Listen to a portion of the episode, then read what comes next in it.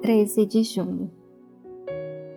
Coração de Jesus, no qual estão todos os tesouros da sabedoria e da ciência.